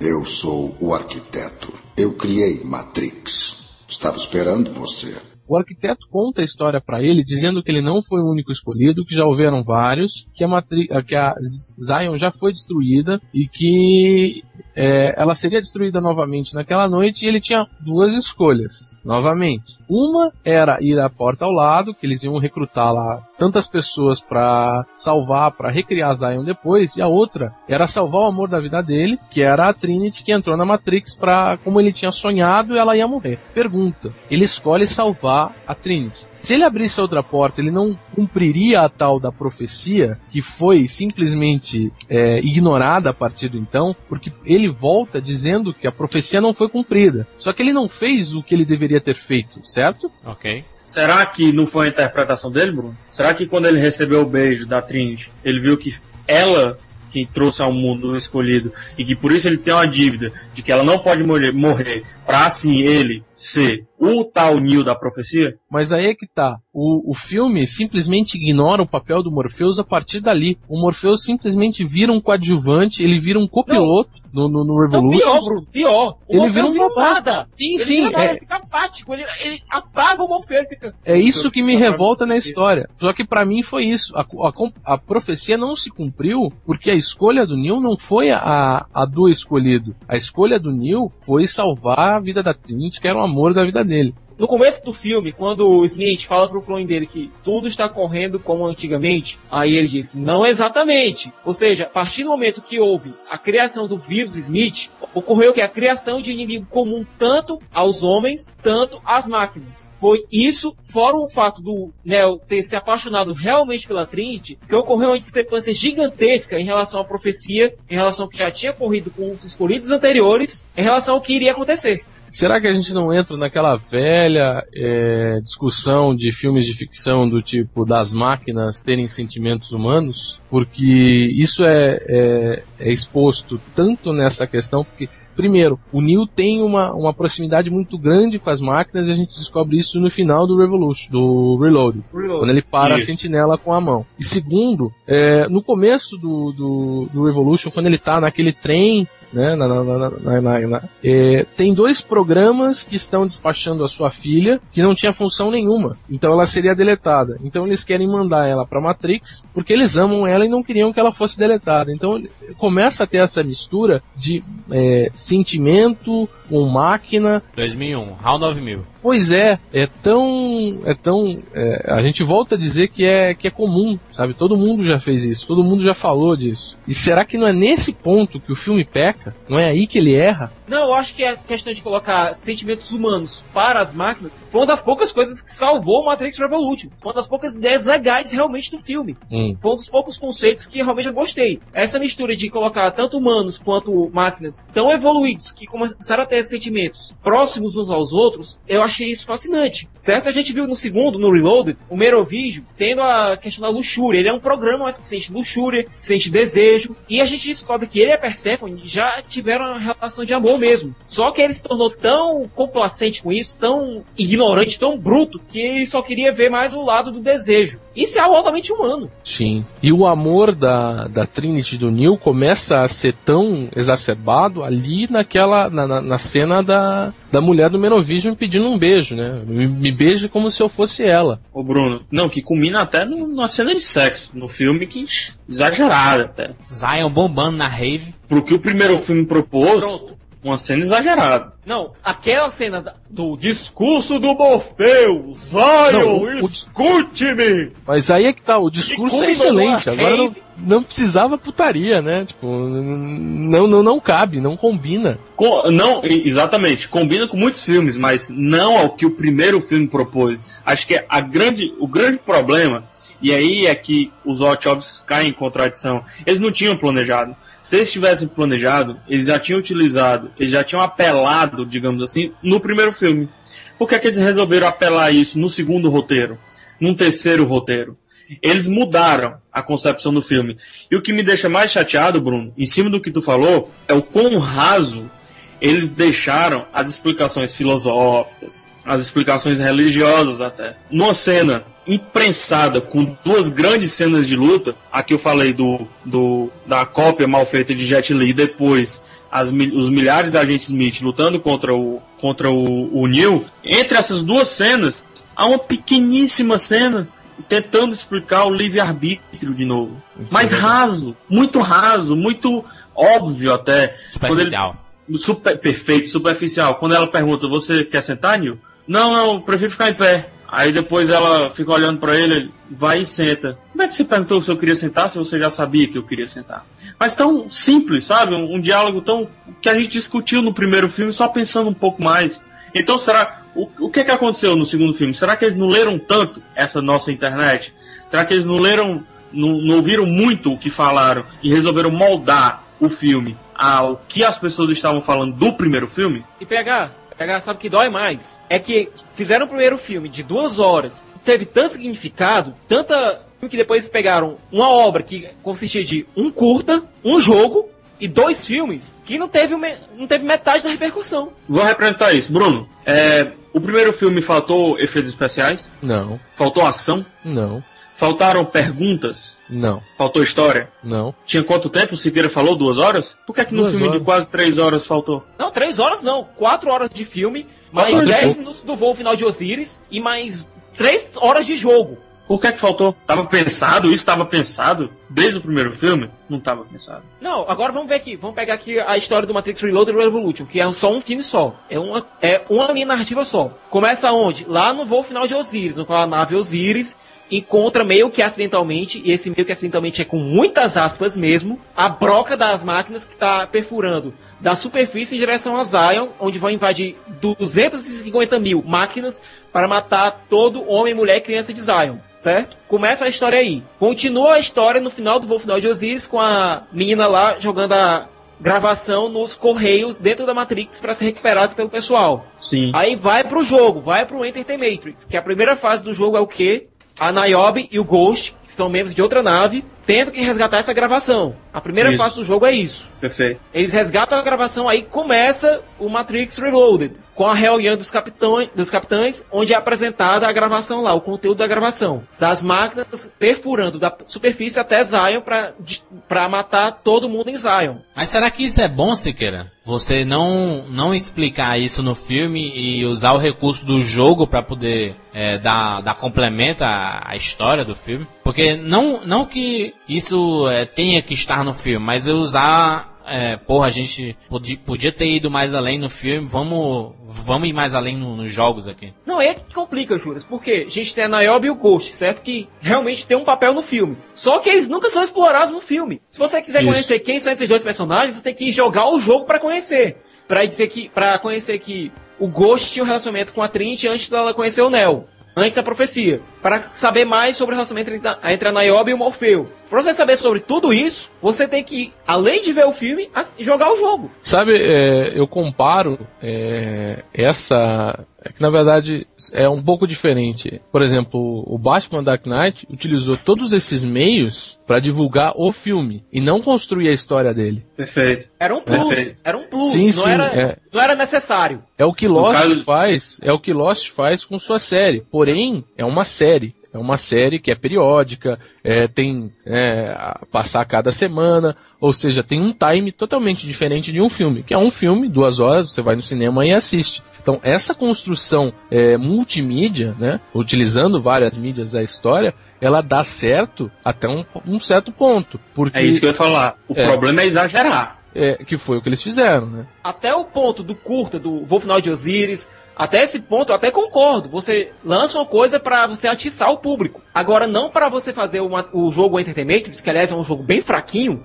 mas você tinha que jogar o negócio todo para entender direitinho a, trama do Reload. Eu acho isso um absurdo. E será que vale a pena os estúdios investirem em videogames para complementar a história dos filmes? Os ouvintes disseram aqui. Alberto Silva, Recife, Pernambuco. Acho que vai terminar sendo corriqueiro, visto que a indústria dos games fatura mais do que dos filmes. Às vezes é ruim porque nem todo mundo pode ou gosta de jogar. Eu, por exemplo, nunca joguei os jogos do Matrix e, segundo os diretores, fazia parte da história dos jogos. Esse foi o que nós comentamos, né? Que muita gente fica perdidaça por conta da trama do Matrix. Personagens ficam rasos feito pires, porque eles são explorados no jogo e não nos filmes. Nos filmes fica aparição especial, o público sem entender nada. Giancarlo Lima, Porto Alegre, Rio Grande do Sul. É uma faca de dois gumes. Se por um lado enriquece a mitologia de um filme, acho válido. Já se o game influencia na direção de um filme, eu não gosto muito. Tem filmes que possuem certas sequências em que é possível ver as personagens se esquivando de vários objetos num corredor estreito, perseguindo ou sendo perseguido. Lembrando mais um jogo. Filmes como Homem-Aranha 3, Star Wars Episódio 2 e Wall-E. O que ele está dizendo é assim, que às vezes do videogame foge muito da realidade que é mostrada no filme, né? Pois é, e também tem essa história do, dos próprios filmes estarem trazendo elementos de jogos, como essas perseguições em terceira pessoa, como aquela cena do Homem-Aranha 3, na qual o Peter está fugindo do Harry. Algumas partes ali lembram realmente um jogo. E é uma mistura de mídias. O cinema nasceu de uma mistura de mídias. Ele é chamado de sétima arte porque agrega elementos de todas as artes que vieram anteriormente. Assim, eu não acho é, que estaria invalidando o cinema se ele recebesse também elementos dos games. Mas a questão é ver a proporção disso. Você ter que usar do jogo para explicar a história do filme é muito escroto, né, cara? Não é nem para explicar a história, Jandy. Acho que pior. O jogo ele consegue explicar o elo entre dois filmes. Isso é um problema. Isso é um problema.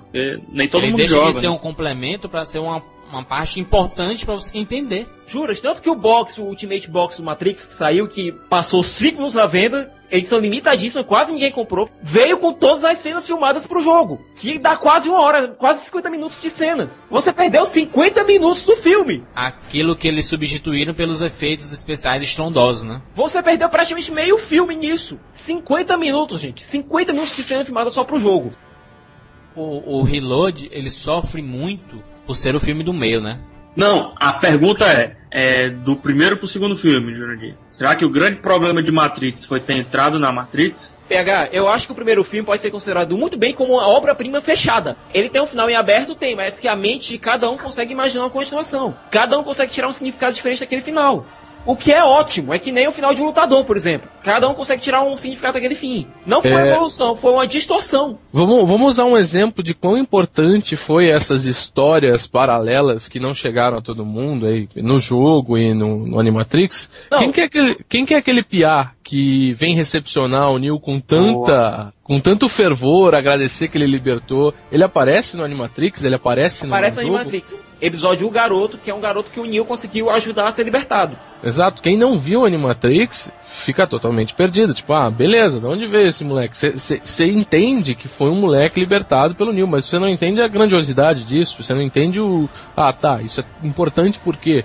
efeitos maravilhosos, direção de arte tremenda. Agora você percebe o seguinte: no primeiro filme o pessoal usava um celular que não foi criado só, só pro filme, era um celular mesmo, normal. Pro segundo filme, que é que já tem a Samsung, criou um aparelho todo pro filme. Criou um aparelho específico pro filme que ficou vendido depois. O que é que a gente vê no segundo filme também? Uma propaganda gigantesca da Heineken. Virou, virou, virou um outdoor, né, cara? Todo Entrou mundo na vai estar Matrix, Jurandir. É o que eu tô falando. O filme entrou na Matrix, cara. O filme se contradiz. Daí, em, em, em termos de história, o Neo revive a Trinity, né? É o troco, né?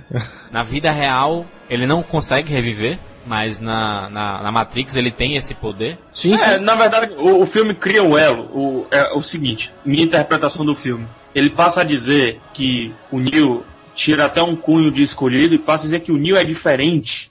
Não vou dizer escolhido, mas ele é tão diferencial porque ele é o elo entre o real e o irreal. O real criado, melhor dizendo, e o real não criado. né? Ele interpreta os dois mundos de uma forma diferente. Tanto que num ele consegue parar as balas e no outro ele consegue reviver gente. Que quando ele fica cego no terceiro, ele começa a enxergar o mundo como se fosse uma matriz, como se fosse o código da Matrix, só que em amarelo. Aquilo ali deu entender o quê? Que das duas, uma. Ou é o Neo, que é praticamente uma máquina, deve ter alguma coisa diferente nele realmente, que a questão de escolher não é só alguma coisa randômica, não. Não é só uma coisa aleatória. É algo, um ser humano que é infundido com alguma coisa com as máquinas, ou que é uma Matrix dentro da Matrix. O que, no caso, torna o filme absolutamente, aliás, toda a saga absolutamente inútil. Torna inútil todo o esforço que o Neo fez, todo o sacrifício que ele fez, torna inútil. Pra mim, decretou-se o fim no final do Reload. Quando, quando simplesmente ignoraram o Morpheus, pra mim passou a, a não, não se ter motivo mais o filme. Não se ter. É, um personagem que era tão importante, que foi o que, que, que o estopim de tudo, é, virar o que ele virou, é, é, não ter não ter respeito com a própria É obra. como né? se é, é como se o Jorge Lucas ele ignorasse completamente o Obi-Wan Kenobi, né? Esquece o Obi-Wan. Joga Por fora o aí, Obi-Wan. não, não é por aí não, é isso, né? Não é por aí não, é isso. Ah, eu acho que o filme fica muito claro que a intenção dele não é mais a intenção do primeiro filme na conversa com o Oráculo, quando o Oráculo diz, eu sou um programa e tudo mais. Então eu pergunto, por que, é que a gente agora tem que acreditar na profecia? Por que, é que a gente tem que acreditar no que o Morpheus falou, como o Bruno disse? Por que, é que a gente tem que acreditar no Oráculo? Do segundo pro terceiro filme, o objetivo do Neo muda completamente. No segundo filme, o objetivo qual era? Era vencer as máquinas, ganhar a guerra e libertar os humanos. Não era esse o objetivo? Sim. Sim. No terceiro filme, qual é? Fazer a paz. Uma coisa que foi colocada É, numa é. linha de diálogo da Oráculo no segundo filme, virou o objetivo do Neo. Fazer a paz entre humanos e máquinas. Uma paz que, honestamente, fica meio complicado considerando o que aconteceu entre as duas partes. Transformou o filme em coisa politicamente correta, né? Assim, ao invés da guerra, vamos ter a paz, né? E uma paz, assim, muito mal contada, né? Uma paz, assim, que... Ok, eles vão libertar o pessoal da Matrix, quem quiser ser libertado. Agora, como eles vão querer ser libertados, se eles não sabem nem que estão presos dentro da Matrix? O final do segundo filme acaba com o Neo parando um- uma sentinela, né? E a mente dele parada na lixeira da Matrix. Ninguém sabe como. Tá, e outra coisa, é, o Smith é, saiu da Matrix, da Matrix. Certo? Exatamente. Ele exatamente. consegue entrar no mundo real é, depois lá do, do, do, do- do erro. É, Depois, que ele se transformou de um agente do Isso. sistema em um vírus, Isso. ele conseguiu sair tão fácil do mundo real que a gente ficou até embasbacado, né? Vamos dizer sair, vamos dizer infectar. Ele se rebelou, na verdade ele se rebelou das próprias máquinas, né? Ele infecta um software, que no caso é o Bane, que é o tripulante de uma nave que tenta ajudar o Morfeu. Ele infecta o software do Bane, a mente do Bane, e vai pro mundo real. Sim, não, mas não, não por isso. Ele, ele tem. é, quem conseguiu fazer com que o Smith pudesse fazer isso foi o próprio Neil na, na, na morte dele no primeiro, né? Não, e agora tá aí uma coisa. Por que diabos o Smith não invadiu logo o esconderijo dos rebeldes naquela hora que, eles que ele encontrou os rebeldes, infectou logo todo mundo lá e pronto.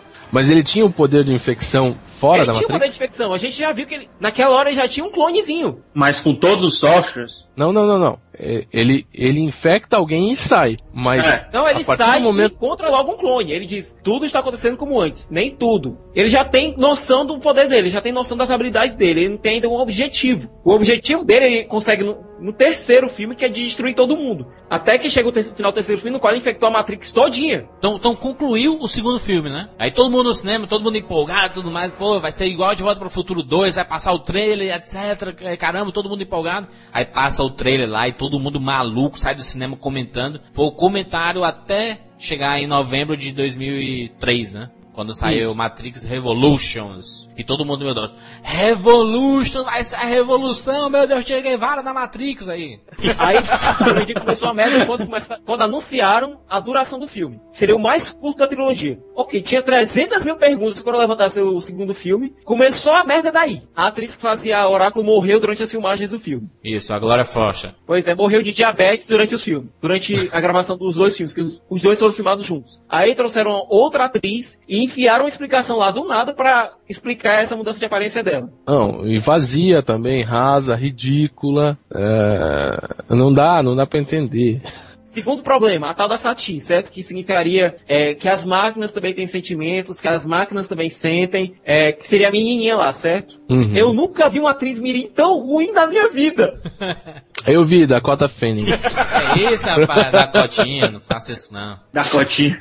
É sério, a atriz não sabia, mal sabia falar inglês. Eu acho que ela tava declamando as, fala, as falas delas, não, tá, não tava interpretando. Não, Aí mas eu acho que o problema do, do terceiro filme, rapidinho, Siqueira, o problema do terceiro filme já é o segundo filme. É a mesma coisa que o Bruno falou no segundo filme.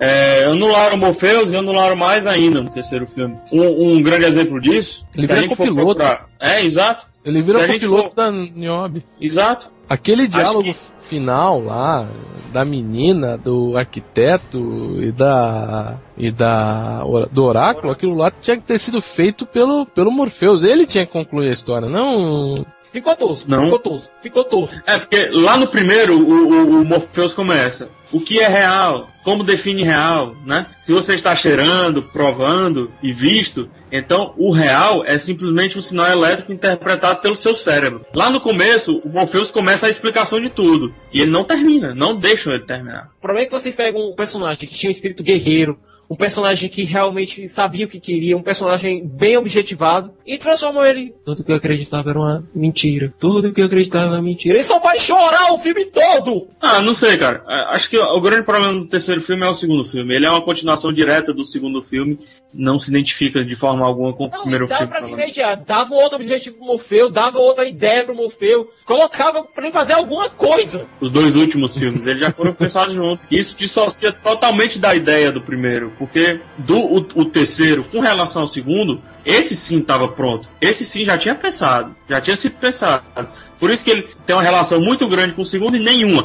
É zero. A relação do terceiro filme com o primeiro filme é zero. Até em formas de atuação, até em formas de interpretação dos personagens. Como o Bruno falou no- sobre o segundo filme. Por que, é que ele foi salvar o amor da vida dele e não a humanidade? Porque a interpretação dele mudou. Ele não viu o primeiro filme. Ele não viu. O Keanu Reeves não assistiu o primeiro filme. O, o agente Smith a- acaba tendo pensamentos humanos, né? De ganância, O de pensamento querer... do agente Smith é: o propósito de toda a vida é acabar. E ele fica repetindo isso o tempo todo: o propósito de toda a vida é acabar. E eu quero ser o algoz de toda a vida. A batalha entre ambos, assim, Dragon Ball, né, cara? Pelo amor de Deus, Goku e Vegeta. A chuva lá, aquela coisa bem apoteótica. É, o Zack Snyder é totalmente geração Matrix, né, cara? O murro que o Neo deu que desfigurou o agente Smith todo. A gente viu a onda da carne do agente Smith, Smith se refazendo aqui, o on. a gente tá falando de Agente Smith, é o próprio Hugo Weaving, né, cara? Ele, assim, em termos de atuação, o filme foi ruim, ou etc, mudou e tudo, mas em termos de atuação, ele tá fenomenal, cara. Ele tá na crista da onda, né, meu querido? Ele tava no Matrix e na trilogia dos Seus Anéis, né? é o único que evoluiu ó, nos três filmes, né? É o único que Ele evoluiu. Isso. É um que teve um arco realmente, né? Em termos de ator mesmo, em termos do trabalho do ator mesmo, a voz dele, como ele impõe a voz. Como você vê só aquele, aquele começo de frase e você, puta, lá vem coisa massa por aí, lá vem Mr. Anderson. Mr. Mr. Anderson. É genial, Isso, cara. e já vem uma coisa, nossa, vai ter um momento bom do filme. Enquanto que a gente olhava o Keanu Reeves olhando com cara de nada, pra nada, com gosto de nada, com. Ele, o. Keanu Reeves faz parte da escola de cegos Ben Affleck. Então, a mudança, a mudança é da história é rápida e a, a própria história que eles querem contar é muito rápida para ter, É. pra ter sustentação. Não se tem lógica, aqueles robôs ali foi só para as máquinas para defender ali, foi só para deixar bonitinho, só para agradar só o público que gosta de ação. É bem e feito, cara. todo o resto foi ignorado. Não, é bem o fato do feito. seguinte, o garoto, o garoto é um dos personagens mais chatos que eu já vi em qualquer trilogia da história. Ah, mas esse aqui tá muito revoltado. Ah, Você Siqueira, tá tu não gosta de menino não, Siqueira. Tu não vai ter filho não. Ô Bruno, Bruno, Hum. é, se nós tirássemos todas as cenas inúteis com relação à trama, não digo inútil pra humanidade, não, pelo amor de Deus. Inútil com relação à trama. Se a gente tirasse essas cenas de Matrix Reloaded, Matrix Revolution, é, tu acha que daria quanto tempo de filme? Daria pra fazer um filme só. Aí é que tá. é, eles mudam o foco muito fácil na hora que eles. Ah, tem não sei quantas naves, tem um conselho, tem. Ah, um escambau, assim, sabe? Será que precisava de tudo isso? Mas a gente fala isso meio que só depois que saiu o 2 e o 3, né? Mas, mas, mas, mas é muito interessante determinados filmes que a gente gosta, é, nós gostaríamos de saber o que é que acontece depois, né? As histórias fechadas, as histórias fechadas do Matrix, do Animatrix, conseguiram ser geniais. Segundo Renascimento, recorde mundial. Se, uma, se o Neo é o escolhido, se o Neo é o escolhido, ele, ele foi escolhido para acabar com, a, com essa guerra, para salvar a raça humana, tinha que mostrar. Não, mas nem fala do escolhido. Ó, você é o nem escolhido. Fala do escolhido no Animatrix. Siqueira, Siqueira, Aliás, no- Siqueira, tu é, sim, mas o Animatrix meia dúzia viu, Siqueira. Tu é o escolhido, Siqueira. Pronto, Uhum. achamos o Siqueira. Aí acaba o filme. Escolhido por pra quê? Pra acabar o filme? Pronto. Fica na cabeça de vocês. pra acabar a guerra. A questão de acabar a guerra podia ficar muito, muito bem no subconsciente. Como é que ele acabou a guerra? Como foi que acabou? Ele tá dando escolha pra todos. A, a gente critica muito o 2 e o 3 depois de ter visto, depois de, de perceber como é que tudo se desenvolve. Se a, se a analogia dele era fazer com que o Neo tivesse semelhança com Jesus Cristo, aí colocaram ele lá no final, fazendo a trégua com, a- com as máquinas. Ele teria que se sacrificar. E ele lá, uma espécie, ele sendo crucificado. Tudo que eles não fizeram no 2, eles tentaram fazer no, naqueles 20 minutos finais do filme, do, do terceiro. Agora, pra mim, pra mim, ponto de vista pessoal, Matrix podia ter acabado no primeiro filme e no Animatrix. Com exceção do Voo Final de Osiris. Então essa é a trilogia Matrix. Matrix 1, Matrix Reload, Matrix Revolution. É, a, gente, a gente focou mais nas interpretações né, do que é a, do que é o mundo. Até porque o, o filme em si, né, a parte técnica, já é muito batido, tem nos extras de DVDs, né? Tem explicação de como foi a produção, de tudo. É, o foco foi mais na, na- no que envolve, no que concerne a história mesmo. né? Não, e vale lembrar que Matrix suscita várias interpretações, né? As interpretações aqui faladas foi do Rafael, do Bruno, do Siqueira e do Jurandir. Escreva a sua. Você, é, você tem o livre-arbítrio pra não concordar. Você tem o livre-arbítrio e tem os comentários aqui embaixo, ó. Usem dos comentários, usem dos e-mails, rapaduracast.com.br. Toda a discussão está acontecendo aqui no rapaduracast.com.br. Visitem aí, comentem, recomendem para os seus amigos as interpretações. Revejam os filmes, é muito interessante depois de escutar esse programa, você rever os filmes. Valeu, Rafael Santos, Tchak Sequeira, Bruno Mendonça. Até semana que vem.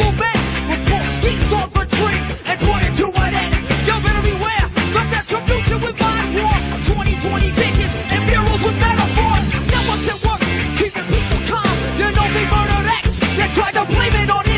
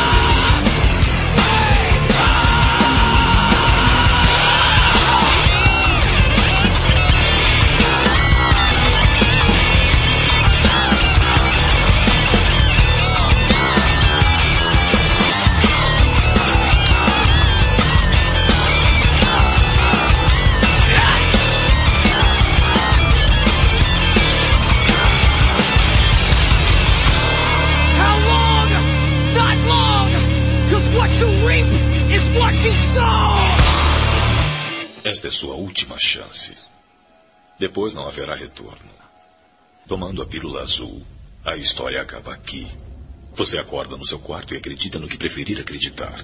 Tomando a pílula vermelha, fica no País das Maravilhas. E eu lhe mostro a profundidade da toca do coelho. Mas lembre-se: tudo o que ofereço é verdade, mais nada.